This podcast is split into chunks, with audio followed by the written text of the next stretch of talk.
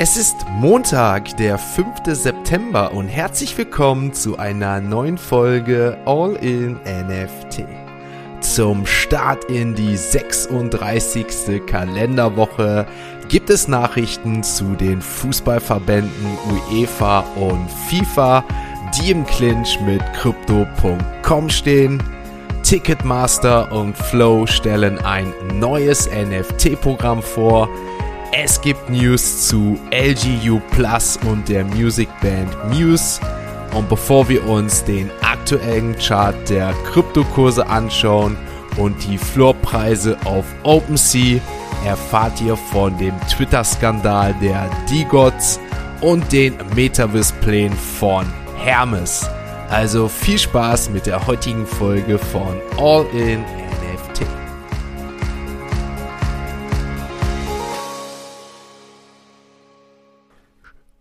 starten wir in die neue Woche mit einem wahren Paukenschlag, denn die Partnerschaft zwischen dem Fußballverband UEFA und der Kryptobörse Crypto.com ist geplatzt. Damit entging der UEFA laut Sportbusiness einer der größten Sponsorenpartnerschaften der Geschichte. Denn Crypto.com hätte stolze 495 Millionen US-Dollar für einen fünfjährigen Vertrag mit dem Fußballverband gezahlt. Im Gegensatz dazu sollte Crypto.com die vom russischen Gasproduzenten Gazprom hinterlassene Werbefläche füllen. Die Gründe für den späten Absprung vom Deal seitens Crypto.com sind bisher nicht bekannt. Zuletzt entgingen der Börse jedoch wegen der Lage am Kryptomarkt wichtige Einnahmen, auch ist sie wegen ihrem enormen Marketingausgaben immer wieder ins Zentrum der Kritik geraten. Eigentlich sponsert die Kryptobörse auch die im November stattfindende FIFA Fußball Weltmeisterschaft in Katar. Doch auch dieser Deal scheint jetzt aktuell mehr als fraglich, so die Experten. Wir bleiben direkt mal bei der FIFA, denn hier gibt es definitiv positive Nachrichten zu vermelden im Gegensatz zur UEFA. Der Weltfußballverband lanciert im Vorfeld der Weltmeisterschaft nämlich eine neue NFT-Sammelplattform. Die neue Plattform wird auf Algorand lanciert und setzt die bestehende Partnerschaft zwischen den beiden Parteien fort. Die Plattform wird FIFA Plus Collect heißen und einen ähnlichen Ansatz verfolgen, wie wir es bei Top Shot aus der NBA, NFL und der UFC bereits kennen. Wer dazu noch keine Vorstellung hat, gerne einmal mein YouTube-Video zu NFL All Day oder NBA Top Shot abchecken. Das verlinke ich euch gleich mal in den Show Notes. Gerne da einmal vorbeischauen, Like, Abo da lassen, würde mich natürlich auch freuen. Dementsprechend scheint es auch bei FIFA Plus Collect so zu sein, dass die FIFA große Spielmomente nutzt und sie mit Kunst und Bildmaterial kombiniert. Die Plattform soll im September auf den Markt kommen und erschwinglich, inklusiv und für alle Fußballfans zugänglich sein, heißt es in der Pressemitteilung. Bevor wir uns erstmalig diese Woche Bitcoin und Co. anschauen, gibt es noch eine News zu Hermes. Das Unternehmen legt nämlich den Grundstein für den Einstieg in das Web 3, nachdem eine Markenanmeldung eingereicht wurde, die NFTs, Kryptowährungen und das Metaverse abdeckt. Laut einer am 26. August beim United States Patent and Trademark Office eingereichten Anmeldung umfasst die Marken herunterladbare Software zum Anzeigen, Speichern und Verwalten virtueller Güter, digitaler Sammlerstücke, Kryptowährungen und NFTs zur Verwendung in Online-Welten. Hermes hat auch Marken für Handelsdienstleistungen mit virtuellen Waren sowie Mode- und Handelsmessen in virtuellen oder gemischten Online-Realitätsumgebungen für die Bereitstellung eines Online-Marktplatzes für Käufer und Verkäufer virtuellen Waren angemeldet. Damit wechseln wir diese Woche erstmalig die Kategorie und schauen uns natürlich die aktuellen Kurse der Kryptowährungen an. Wer mein YouTube-Video am gestrigen Tag verfolgt hat, wo wir uns ja wöchentlich noch einmal mit den wichtigsten NFT, Krypto, Metaverse News beschäftigen, diese kurz und kompakt nochmal zusammenfassen und auch mitbekommen hat, wie sich die Kryptowährungen in den letzten sieben Tagen verhalten haben, der wird ja festgestellt haben, dass der Bitcoin am Wochenende sich sehr stark seitwärts bewegt hat, wie die ganze letzte Woche und eher doch ein leichtes Down als ein aberlebt hat. Weiterhin sind wir am gestrigen Tag unter den 20.000 Euro geblieben, sodass der Bitcoin aktuell bei 19.800 Euro liegt. Wenn wir uns das Ganze bei ETH anschauen, ETH weiterhin in den letzten sieben Tagen, wie gesagt, wie ich es im Video hatte, plus 3,4 Prozent. Alle anderen Kryptowährungen, bis auf Cardano, die einen Plus von 10 Prozent aufweisen. Auch hier scheint ja ein Update zu kommen diesen September. Deswegen extrem bullish. Auch hier die vorherigen Podcast-Folgen einmal abchecken. Da habe ich das nochmal ausführlich erklärt. Um auf ETH zurückzukommen, ETH am gestrigen Tag auch nur eine Seitwärtsbewegung festzustellen. Anfänglich 1560 gestartet, mal hier und da plus minus 20 Euro, letztendlich dann aber weiterhin der Kurs bei 1560 Euro. Wie gesagt, die anderen Kryptokurse keine große Veränderungen, bis auf eben genannt Cardano. Ansonsten Solana plus 0,13%, BNB minus 0,09%. Also alles nichts erwähnenswert. Wenn wir uns andere Kryptowährungen anschauen, VeChain plus 2% nochmal erwähnenswert und eben genannt ja Algorand auch plus 2% scheint die Nachricht auf jeden Fall positiv gewesen zu sein. Der Apecoin auf Platz 37 der gerankten Kryptowährungen mit einem Minus von 0,43%. Damit der aktuelle Kurs bei 4,77 Euro. Damit wechseln wir natürlich direkt mal zu unserer nächsten Kategorie und das sind natürlich unsere NFT News. Starten wir die NFT News mit Ticketmaster, denn das in den USA führende Sport-Ticket-Service-Unternehmen stellte jetzt sein neues NFT-Programm öffentlich vor. Dabei soll eine neue Plattform in Zusammenarbeit mit Flow, eine auf NFTs spezialisierten Blockchain entstehen. Unter anderem große Sportligen wie die NBA oder NFL können nun in Partnerschaft mit Ticketmaster NFTs vor, während oder nach Live-Events ausstellen. In den letzten Wochen hatte ich euch ja schon bereits von der geplanten Ausgabe von NFTs an die Besucher von 100 ausgewählten Spielen bei der NFL berichtet. Laut der veröffentlichten Pressemitteilung hat Ticketmaster sich zum Ziel gesetzt, das Angebot auf der neuen Plattform auszubauen, sodass nach und nach immer mehr Veranstaltungen Zugang zu der neuen Innovation und Plattform bekommen. Das Social-Media-Unternehmen Twitter hat in einem überraschenden Schritt die offiziellen Twitter-Konten von D-Gods und Mitgliedern des breiteren Teams gesperrt. Die Suspendierung war natürlich ein massiver Schock für die D-Gods NFT-Community, die aktiv dann versucht hat herauszufinden, was denn da passiert ist. Es scheint jedoch derzeit unklar, warum die Social Media Konten des D-Gods und weiteren behandelten und begleiteten Projekten diese harte Behandlung erhalten. In einem Tweet teilte Ed Frank D-Gods, ein Mitglied des NFT-Teams, aber folgendes mit.